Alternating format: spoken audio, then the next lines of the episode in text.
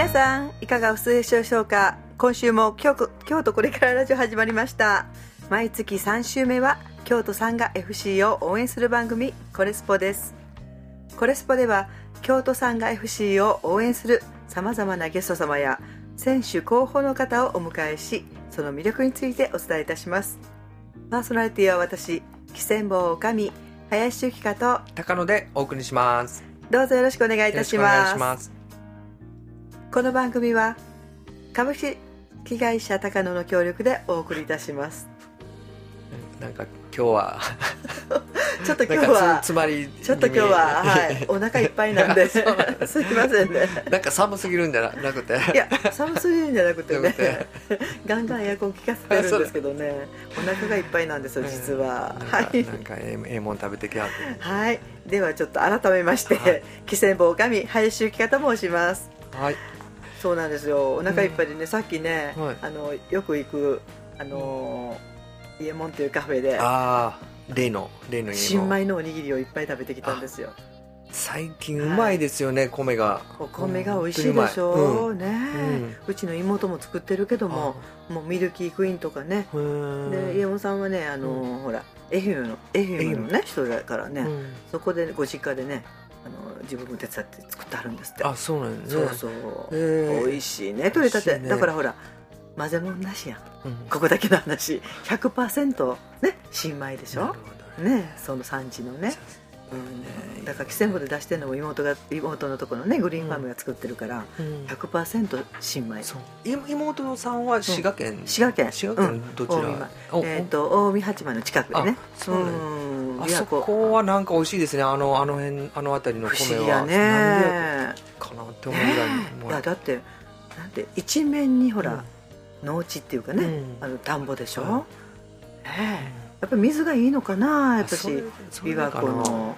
ねねあの北の方はやっぱし綺麗やからね琵琶湖の水。あーそう そう南の方に来るとね ちょっと違うよね。色がね。そうんそうどうしてもね。なんか今なんか滋賀県うんがあの,、あの辺りかななんかすごいブームになってて、なんかね人気ありますよね、ととあるあええ。の写真作家さんなんかもええ。そこで住みたい言うて、なんかほほざいてますか？そうそう。ああのあの例のとある例例の。そうそう。ゲストに出てくれはった方ですね。そうそう。もうなんかいいみたいで、ええ。いやもう滋賀県がいいわ。これからは滋賀県や。ええ。なんか言うてはりますね、やっぱりね琵琶湖って魅力ありますよね、うん。だからね琵琶湖の好きな人結構いますよね、うん。私もたまにね行って行って帰る時に夕焼けとね琵琶湖っていうのがねすごい綺麗な時やっぱり再確認しますよね。しょっちゅう通っててもね。そう。なんえ。なんか身近になんか我々はねなんか海はちょっとまだね距離はあるんやけど、え。そうなんですよ、うん。だから琵琶湖ほら私たちがほら京都の人間ね、海って言うたらね近くにないでしょ？そうあの丹後の方行かないとね、うん。はいはい。日本海側行かないと京都にはね、うん。だから海ってイコールもう琵琶湖みたいな感じやもんね。ね。うん、海行ってくるわみたいな感じでね。ね。うん、夏場よう海水浴 そうそうそう行ってたわねあのしょっぱくないのね。そうそうそうそうだから結構ね、うん。女性なんかは、うん。あそこで泳いでも女子供ね。あとあとほらあのもう一遍洗わすすがなあかんような感覚ないから。シうん。ャシャワーみたいないやだってほらそうそうだってほら、うん。塩水、うん。海水なんてやったら絶対に落とさなあかんでしょ、はいはいはいね絶対ひヒリヒリになるじゃないですか、はいはいパシパシにね、うん、だからそういう意味ではね恵まれた環境やったなと思ってね、ね合宿もようあそこでやってたんでね、うん。学生時代、へうん、ー YMCA のねキャンプ場があるんですよ、へえ。ー、鯖江っていうところにね、まあ、安とかの近くなんですけども、うんえー、ひ日野か日野川の近くか、えそうやね。ーだからそこでねあの結構夏ずっとく、子供たちと一緒に過ごしてたんで、そうなんですよ。だからおやっぱ思い入れというか思い思い出はいっぱいありますよね。ね。えね、なんかね滋賀県のその、今大津から草津かな？草津なんかすごくなんか、ーね開けて。そう。でね、うん。結構ねおしゃれな店もいっぱいできたんでね、なんかねもうなんかちょ10年10年か20年前とコロッと変わってますよね。そうなんそう。かなんか京都市内でうん。こう、ね、なかなかすこう住みづらいっていうかね、ええそういう人らがちょっとそっちの滋賀県の方に行くみたいなね、うん、やっぱしねいいんでしょうね、うん。だから某有名あの写真家さんは行きたがってるんですね。ね安全やって安全や安全やまた安全やって言ってますよ そう安全で思い出した。昨日ねうん。笠木っていうとこ行ったんですよ、笠木笠木うちは笠取でしょ？あー。汽船場あるのはね。笠木って言ってあの傷のほらずっと山の方。うん。うん。上流の方ねうん。傷があの。そこのキャンプ場。うん。いっぱいいたよ平日やのに。へえびっくり。え平日でしょ？と思って。うん。へえ大人気なのかな？そのやっぱしねコロナでアウトドアが人気ある人みたい。気あるねうん。いっぱい日曜日かと思うぐらい。こっちの方が密なんちゃうと思ったけどね。う。ん。いっぱいテントが。あれ？今日土曜日やったっけ？日曜日やったっけと思うぐらい。うん。そうすごいね。なんかもうそういうあれやねんね。なんか野外かな？うん。なってきたのかな？ねうん。だからちょっとやっぱしあのその生活の仕方が変わってきましたでしょ？うん。ね？ね。うんキャンプグッズとか大大流行りやねそうそなんでね。うでキャンプグッズうんグッズ持ってるとうん。被災にあった時にまた助かるでしょ？なるほどね。そう。私もねやっぱし汽船坊も山の中で何回もほら集中豪雨とかね、大雨にあって土砂崩れうちは直接は土土砂崩れなくても、あの敷地の中がね、うん。石だらけになったりね、あの砂利だらけになったりしてましたから家もねうん。建物もやっぱり壁が潰れたりしてましたからね、そういうのあってると、うん。やっぱしねあ停電もね、なうん。もちろんなってて。やっぱしね絶えず備えあれば憂いなしでね、準備しとかないとキャンプグッズっていいですよね。そうなんうん、あの炊飯もできるし、うん。もちろんほらテントもあるから、ね、万がうん。一家に何かあって避難しなあかん場合は、車に積んどいたらすぐ行けると。そうそうそうそう。そう。だからやっぱりキャンプグッズすごいと思う、うん、なんか行ってる人はすごいね。もう休みになったら行ってるって言ってます。すごいですよ、うん。それからまたねお一人様キャンプ、あ そんなもんねうん、男の人でもね女性でもねうん。一人で行ってる人もいるんですよ。うん。それもびっくりですよね。そっかよっぽどよっぽどいいねんねそうそうそう。うん。でキャンプ場やったらまだ安全でしょ、うん。もうあんまあのねあのちゃんと仕門切りじゃないうん。なんかやはるしねそういう人もね。んうん。うんで、まあ、知らんとこに一人で行くのはやっぱ怖いけどもね、うん。女性なんか特にね、ううん、だからやっぱりキャンプ場でうん。お一人キャンプとかね、あるみたいですよ、へえと思ってねそれ聞いて。うん。で明日ぐらい行ったりしてね高野さん。お一人で。ねえ。どうしどこ行くんやろ。それちょっとあ危ないかもしれない、ね 暗い感じで。一人でキャンプ行くにゃ言ったら。なんかみんな何かあったのって。何言われるか高野さん何かあったの、うん、危ないって言われるから。もう川に流されるよ。って、もう絶対怪しいよね、そうやね。気をつけ気をつけ高野家一大事になったりしてね。はい、まあ、そんな感じで、はい。まあ、汽船本もねいい感じでね、はい。もう栗もいっぱいできてたしね柿もいっぱいになってね。もう今から今ね柿狩り、ううんん、もうね木の中木の上にねたなってる柿うん。木のいや木についたまま熟してる柿どんだけ甘いか。渋柿やけどねあの一番大きな大白っていうね。ええ。うん、でに昨日ねちょうど収穫してうん。干し柿にしようと。あなるほどはい。ねもうそんな時期なんです。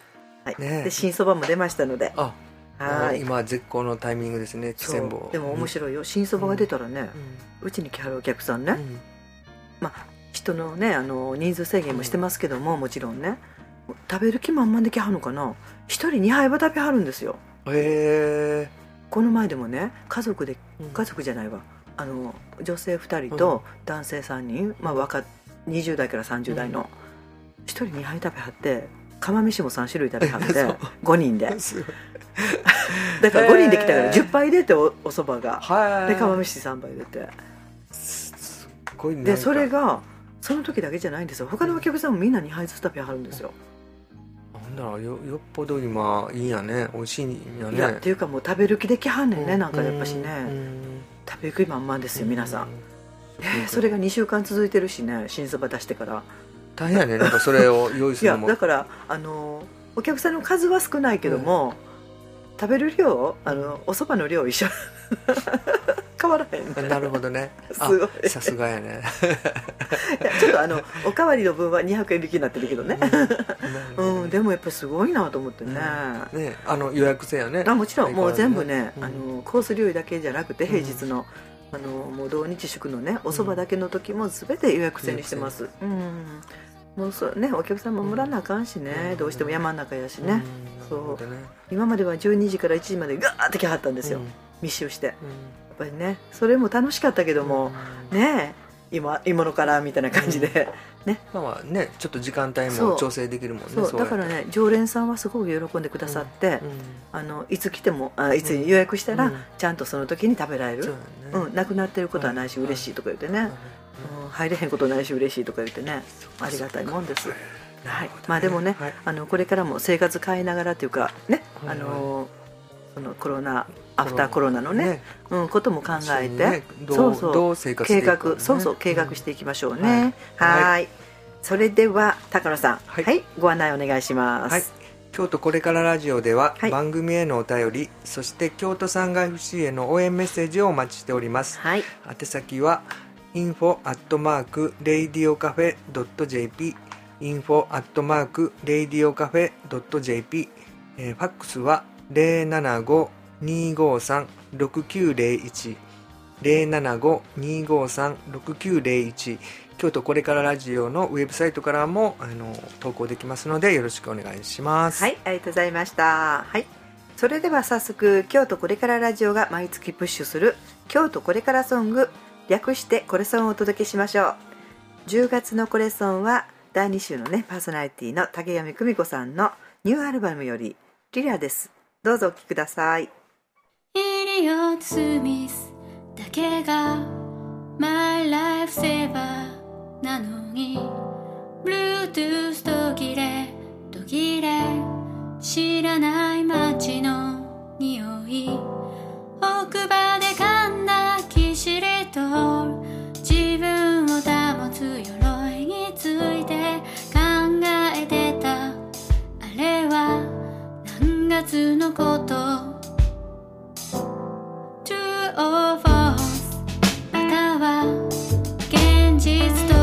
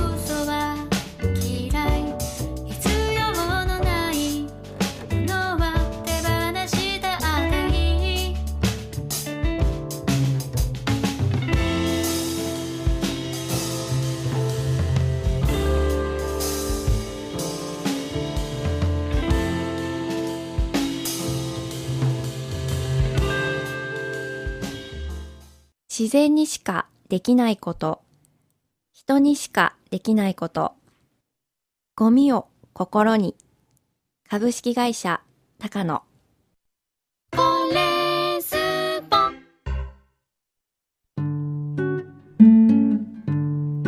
い、それではこちらからゲストコーナーに参りましょう。はい本日のねゲスト様はね歯科医師の福原静子さんです。ね、今日はねあのリモート通信、ねねお電話で、ははいい、ご出演ということで今かけてますね。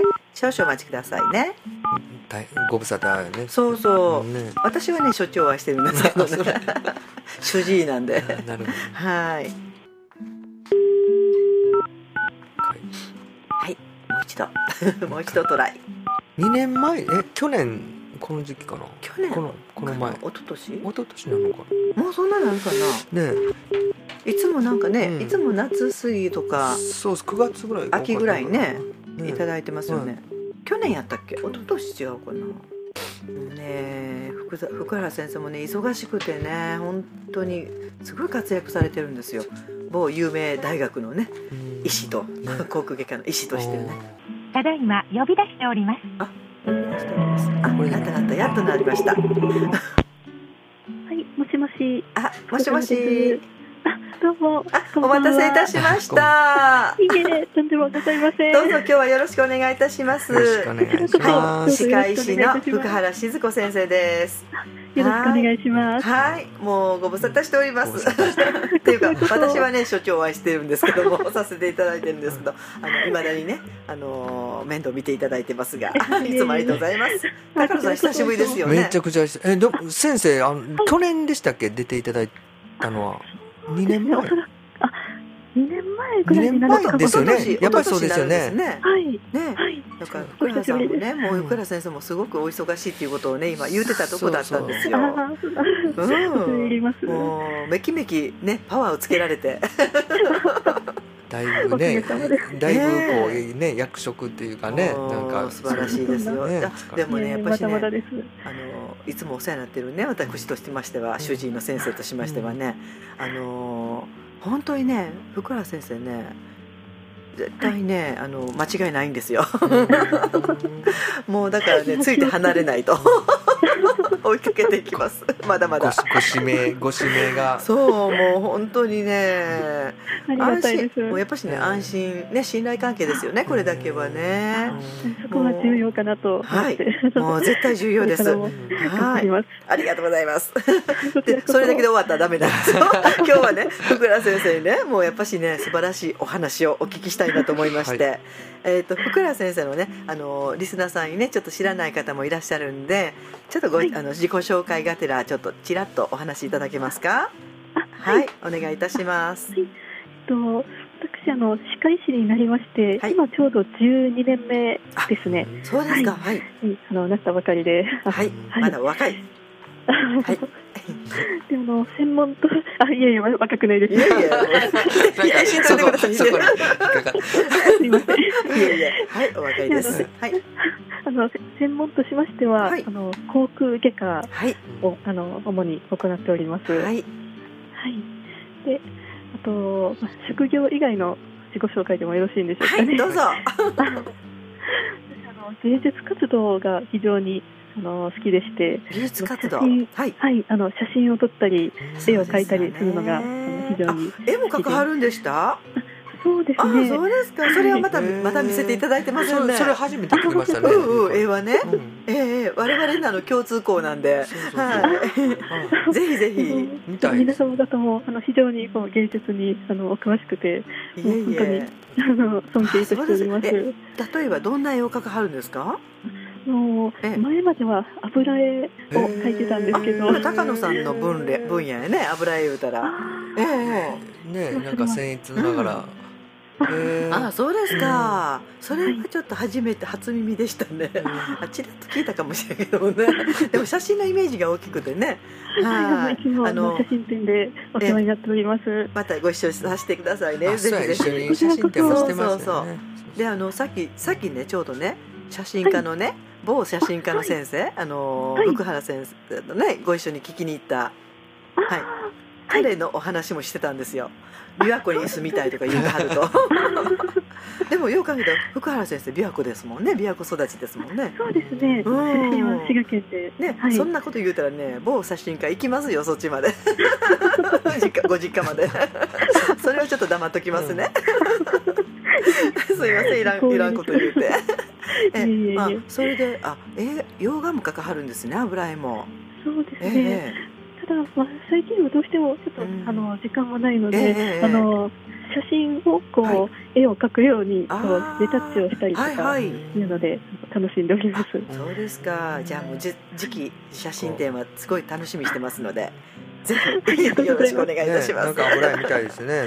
ねうん。ます素敵な作あの作品されるねとうん。写されてるんでねやっぱさすがやなと。いややっぱその感覚があるか。らうん。航空外科がいけるのかもしれませんね。絵に描けると。なるほどね。ねセンスセンスセンスの問題ですもんね。あ、いやいや、センスはええ。わかんないですけど、その細かい作業は結構好きです。ああいや本当に上手お上手なんですよ。いやいやいやいやいや。ね。ありがとうございます。はない。それそういう先生なんですけれどもあの何かあのつえー今日の今お話ですね。なんかお得。スポーツと情か報。ね。はい。毎なんか回なんかねそうそうそういいもうすごい知恵になることをね。教えてもらってはい。今日はどんなお。話かまた教えてくださいますか？はい。はい。と今日はあのコロナ予防とはい。歯科の関わりについてはい。あの歯科の観点からはい。お話しさせていただこうと思っております。わかりました、それではね先生そのね、素晴らしいお話の前にちょっと一曲挟ませていただいてよろしいですか？あはい、お願いします。ちょっとだけお待ちください。はい。はい。それではねここでね、えーここで一曲をお送りしたいと思います。竹上久美子さんで「京都これから」はいどうぞお聴きください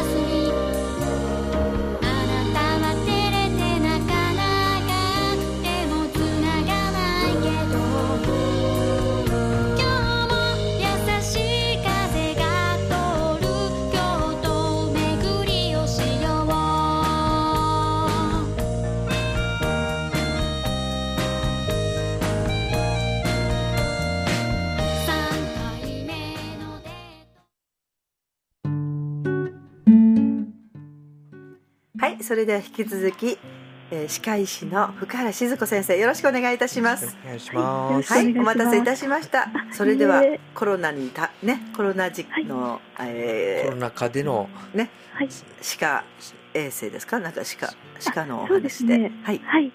どうぞおお願いいたします。はい、お願いします。はいとまずあの前置きとしまして、はいあの歯科の診療室におけるはいコロナ予防策について簡単にお話しさせていただきます。者さん側の方なんですね。あ、そうですね。はいはいまず、はい と我々歯科関係の職業はいですね。あの新型コロナウイルスが流行る前からはいあの患者さんのこう唾液を含んだ飛沫をどうしてもこう浴びたり吸い込んだりしてしまう職業ですので、そうですね。一番近いですもんね。はい。そうなんです。ええ。あの感染予防には普段からあの気をつけてきておりました、はい。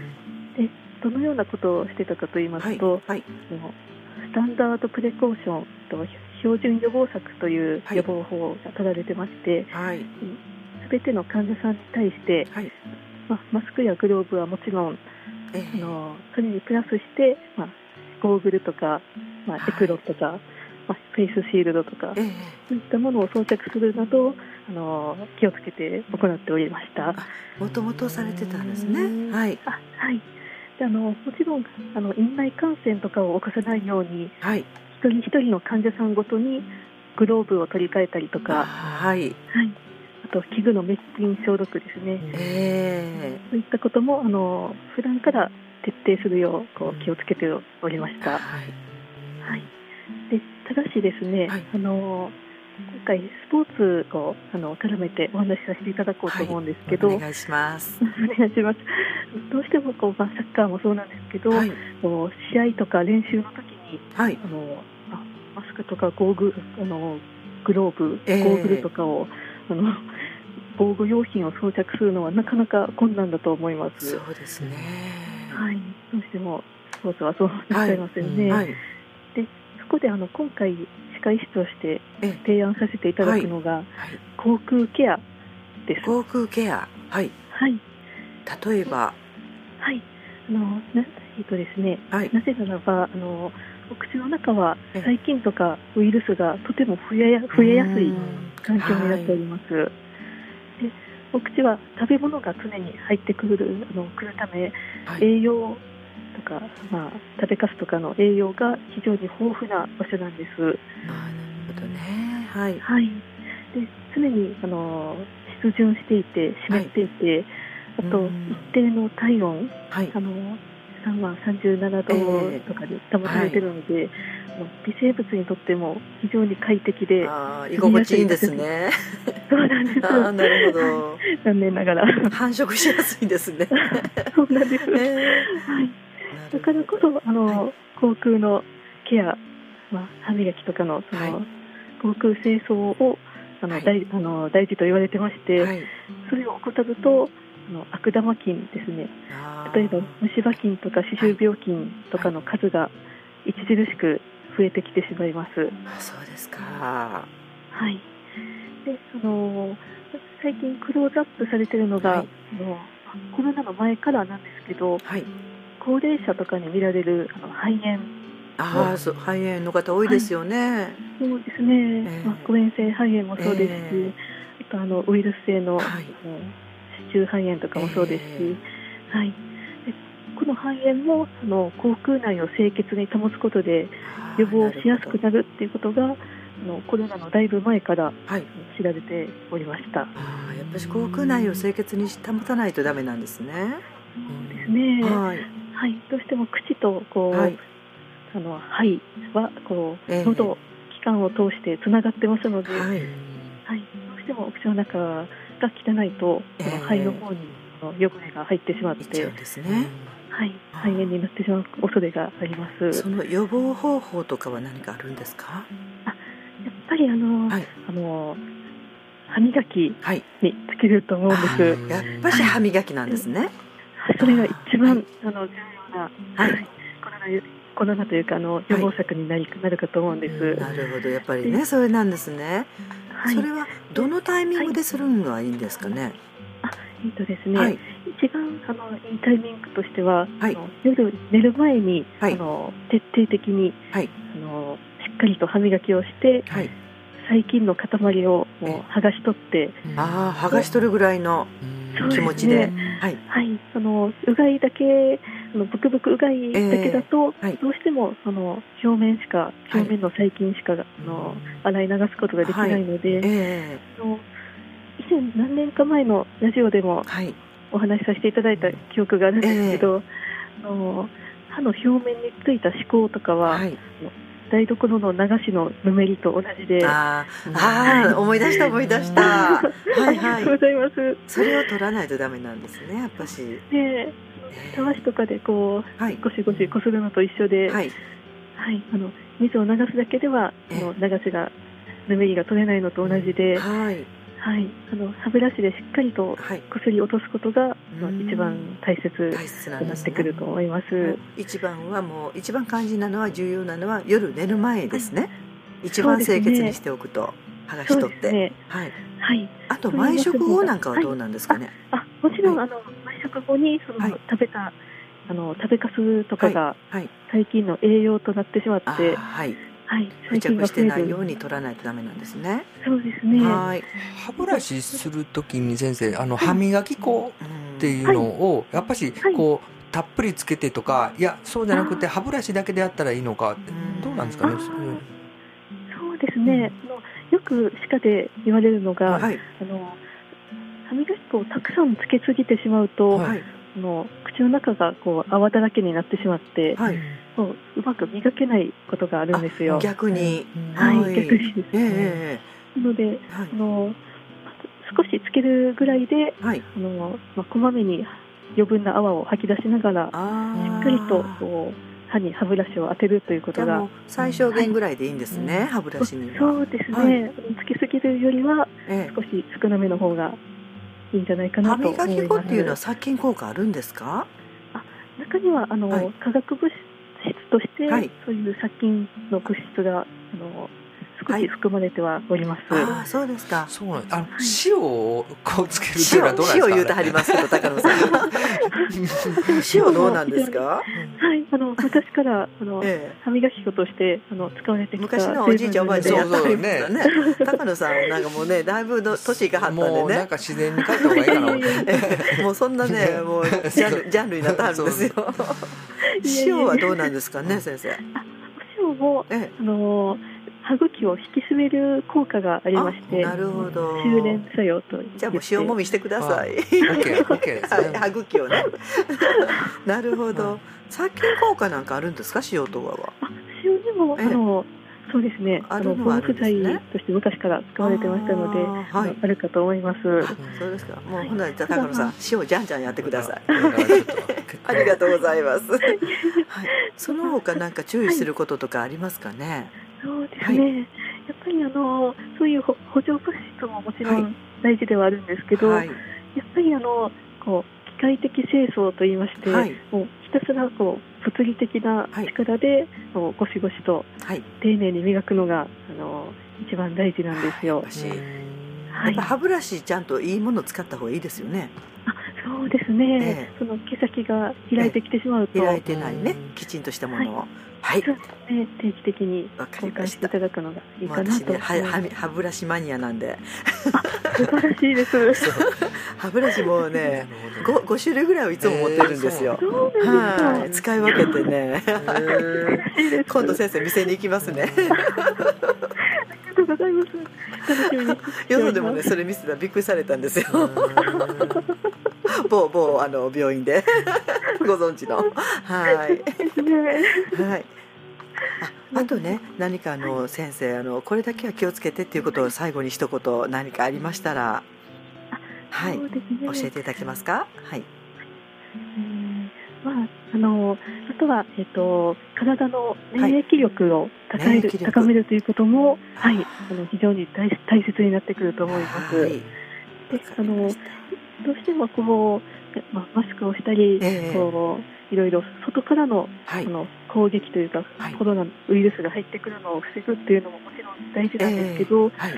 もし入ってきてしまった時に、はい。こう体の免疫力が高いとあの発コロナも発症せずにはい。済むと思われますので、戦えるようにしとかないとダメなんですねウイルスと。ねはい。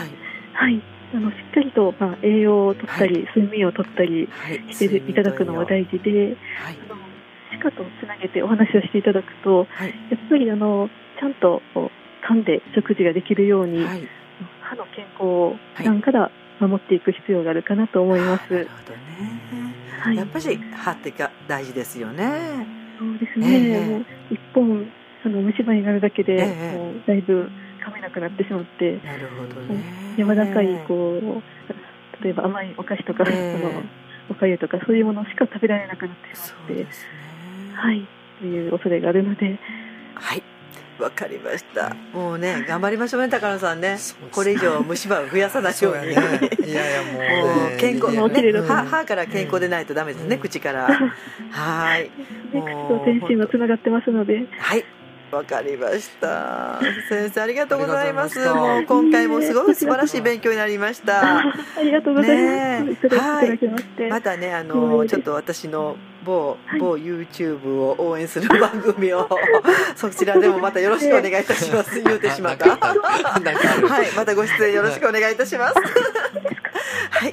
ではでは今回またあのいいお勉強させていただいてありがとうございました。あありがとうござい。おお気にどうも。はい。またよろしくお願いいたします。はい。ありがとうございました。失礼いたします。失礼します。はい。なんかこう、はい先生の表情がこうそうそう伝わってくるような、ねわなんか隣に貼るみたいな感じでしょ？そうね素敵な先生です、はいはい。相相変わらず素敵な先生です、ねはい、えーそれではもう一曲いきましょうねはい、えー同じく竹上久美子さんのアルバムで「キャンディーボックス」より「夕暮れ空」はいどうぞお聴きください。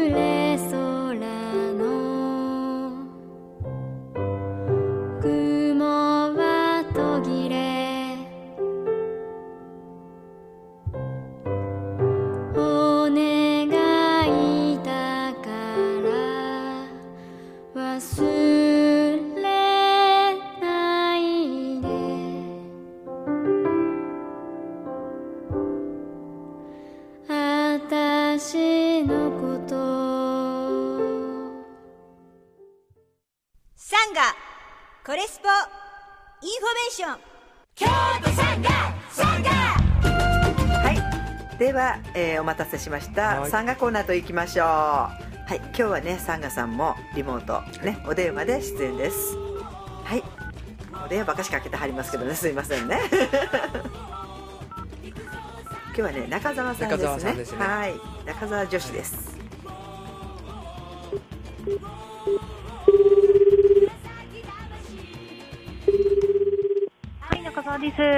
中澤さんこんにちは、はい。こんばんは。お待たせいたしました。は。い、よろしくお願いします。はい、こちらこそよろしくお願いいたします。はい、えー、どうでしたろう、サンガさん。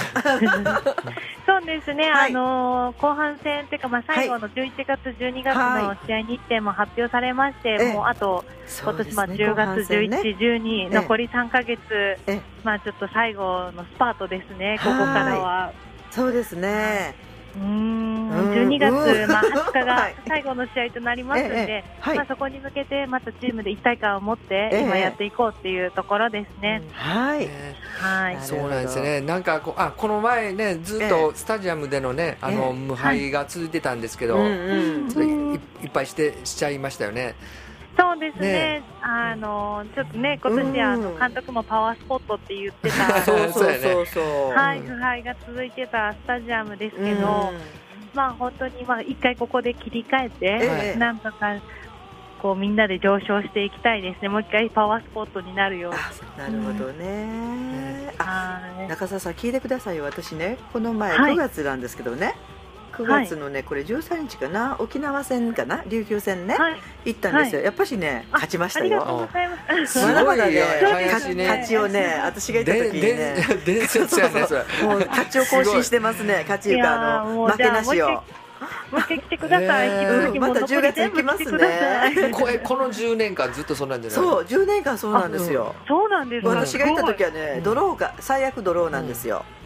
へーうん、で勝ち勝ちかドローなんですよ。あそうですかはい勝ってる方は多いですね。ううんじゃあもう本当に毎試合ね、負来ていたけ全くだいて。なしで、えそうあ、すごい。えそうやすごいでしょ。まだね、この日も更新ししましたんでねへ、やったーと思ってね。ええもう本当にじゃあここからもう負けられへん試合が続きますんで、毎回こう、マッシュこいて。お願いしまあのす。あ中澤さんおすすめのマスクも買いましたよ。あ、本当ですか。はい、あれかっこいいですね。何色ちなみに。あ、あの二色むらあの紫？はい。紫と紫は紺紺なのかな？紫ですね。うん紫ですね。はい。紫とあのいや三色とも買ったんですけどね。あ、本当うんですか？私が持ってるのは白と紫ですね。はい。あ、ありがとうはいございます。グレーはねあげましたプレゼントしました。たくさんご購入いただいいてありがとうございます。かっこいいかっこいいと皆さんの評判いいんですよ。あ、本当ですか？は。いよかったです。はいね。はい。いいの教えていただいてありがとうございました。こちらこそありがとうございます。でサンガさんは今後どうなりますか？はい。そうですね、まあ、はい試合の方は続きますし、はい。今度の18日のレノファ山口戦では山、口さんはい。はい、au5G スペシャルデーとして、あの試合前に、はい。あのみんなで応援を届けようっていうので、ええ。スマートフォンのアプリを通じて、はいこうタップをしていくと、みんなで応援があのえ。えビジョンに映るというすかご、い。ボルテージ上がりますねそれね。そうなんですみんなでな応援を見えええる化して、一緒に応援しようというので。あのちょっと新しいスタジアムで素晴らしうん。い、えー大型映像装置と LED リボンを使って、ええあの演出の方させていただきますんで。そうですか。はい。面白いですねそのねアイデア企画もね。はいなの見え見でまえるものね。た新しい楽しみ方になると思うので、はい。ぜひご来場いただいて一緒にチームの後押しをしていただければと思います、了解いたしました。ええみんなでちょっとねタップしてうん。一生懸命ね。タップして。そうです。そうです押して押して押して。押しまくって応援をお願いします。はい。わかりました。はいもうそれでね応援しますねみんなでね。はい。あ秋なんでねええ。亀岡の方に行くとすごく気持ち良さそうですよね。これからね紅葉も綺麗になるのとねそうですね、うん。どんどん深まっていく季節ですん。で、あのねそうですよね。スタジアムの最寄りの線のあの佐賀の山陰線は本当に小津橋なんか通ってすごく季節の移ろいがこう分かるような、ええ。あの道中も京都駅からではありますので、ええ。そうはいいう意味でもお楽しみいただけるかなとは思いますね。そうですよね。うん。私もねおとお友達が知り合いの方がねあのはい。亀岡にえー大出雲大社大出雲大社？はいはい。うんうん、あそこの神宮司さんがいらっしゃるんでね、うん。そこお参りしてサンガさん行ったりね。はい。あ本当ですえか。えへー。あそれもく聞いてるのかもしれんね。それいいねうん。それねはそれ聞くのかもしれんね。ねあの聞この前もそれしたしうんね、ええええそれ効果あるかもしれませんね、はい。本当ですね。またそれでいきますね、ぜひお待ちしております。はい。ありがとうございます。まあね、あの、はい。紅葉も楽しみながら、はい。秋を楽しみながら、はい。サンガさんを応援すると。は。はいい。はい。よろしくお願いします。どうぞ。はい。じゃあ今後ともよろしくお願いいたします。はい。はい。今日はどうもありがとうございました。はい、頑張ってください。失礼します。失礼いたしはますい。。はい。えー、中澤さんね、さんサンガの課長のね広報課長の中澤さんでした。ありがとうございました。ね、そろそろ終盤に近づいてまいりましたが、ね。高野さんいかがでしたか？ねあのーうん。すサンガの試合、えねえなかなかね私もこういけてなくってね。あ、そうなん、うん。最近行ってない？最近行ってなくってうん。ね、そうなんですよ。それからえこう林さんにあやかってからえ。うーん。一緒に行ったら勝てるかなって今ちらっとやね。今度一緒に行きましょうか。ねね。うん。ぜひぜひ。うん。でたんえねあそこから丹波の方とかねすごい、うんうんだからねね。ちょっとコースにしたらね。うん、だから私のお友達もね、うん。あのもうほら今コロナでね、うん。関東の人来れないでしょ、はい関東のお友達とかがね、ほらうん。あのせ清和塾の OB のね、はいはい。ええ。か彼女らもねあのちょっとほら亀岡とかね温泉もあるからね、湯の花温泉とかね、うん。そこをまね泊まりながうん。らさんが応援したいなとか言うてたあとこだったんですよ。今年をそれ企画しようと言うてたら、うん。コロナでねちょっと行ったり来たりできなくなっうんてね。ね残念ですけど、うん。でもまあコロナ明けにはね、うん。あのそれもやりたいなと、ねいいコースでね、ね絶対あの楽しいですからね、はーい、ねまあそんなわけで、はい。まだまだねサンガさんも大変ですけどもそうね、ちょっと上位ねちょっとなんとか食い込んでほしいですね。そう。もうちょっとやね、うんもうちょっとやからね,、はい。もうん。もうあと一息、ん。あと二息。でも林さんがもう毎毎回行かないとあの中澤さん言われたみたい。に 毎回行かなあかん毎回行かない季節もどうなんねやって。ほっといていかなあかん。私やりますわ。そばちょこちょこってやります。わ怖い怖い怖い怖い。あのね恐ろしいこと言うとはるしましてね高野さんね、はい。あの気持ちは嬉しいですけどね、は No thank you です。 No thank you。あの気持ちよくごご遠慮します、はい。はい、ご辞退させていただきますので、はいまあそんなわけで、はい。まあ今週もねあのこんな風にね終わらせていただきますが、はい。はい。まああのーね次回もまた楽しくいきましょう。はい。それでは次回の放送もどうぞよろしくお願いいたします。お相手は林幸香と高野でお送りしました。ありがとうございました。さようなら。この番組は株式会社高野の協力でお送りいたしました。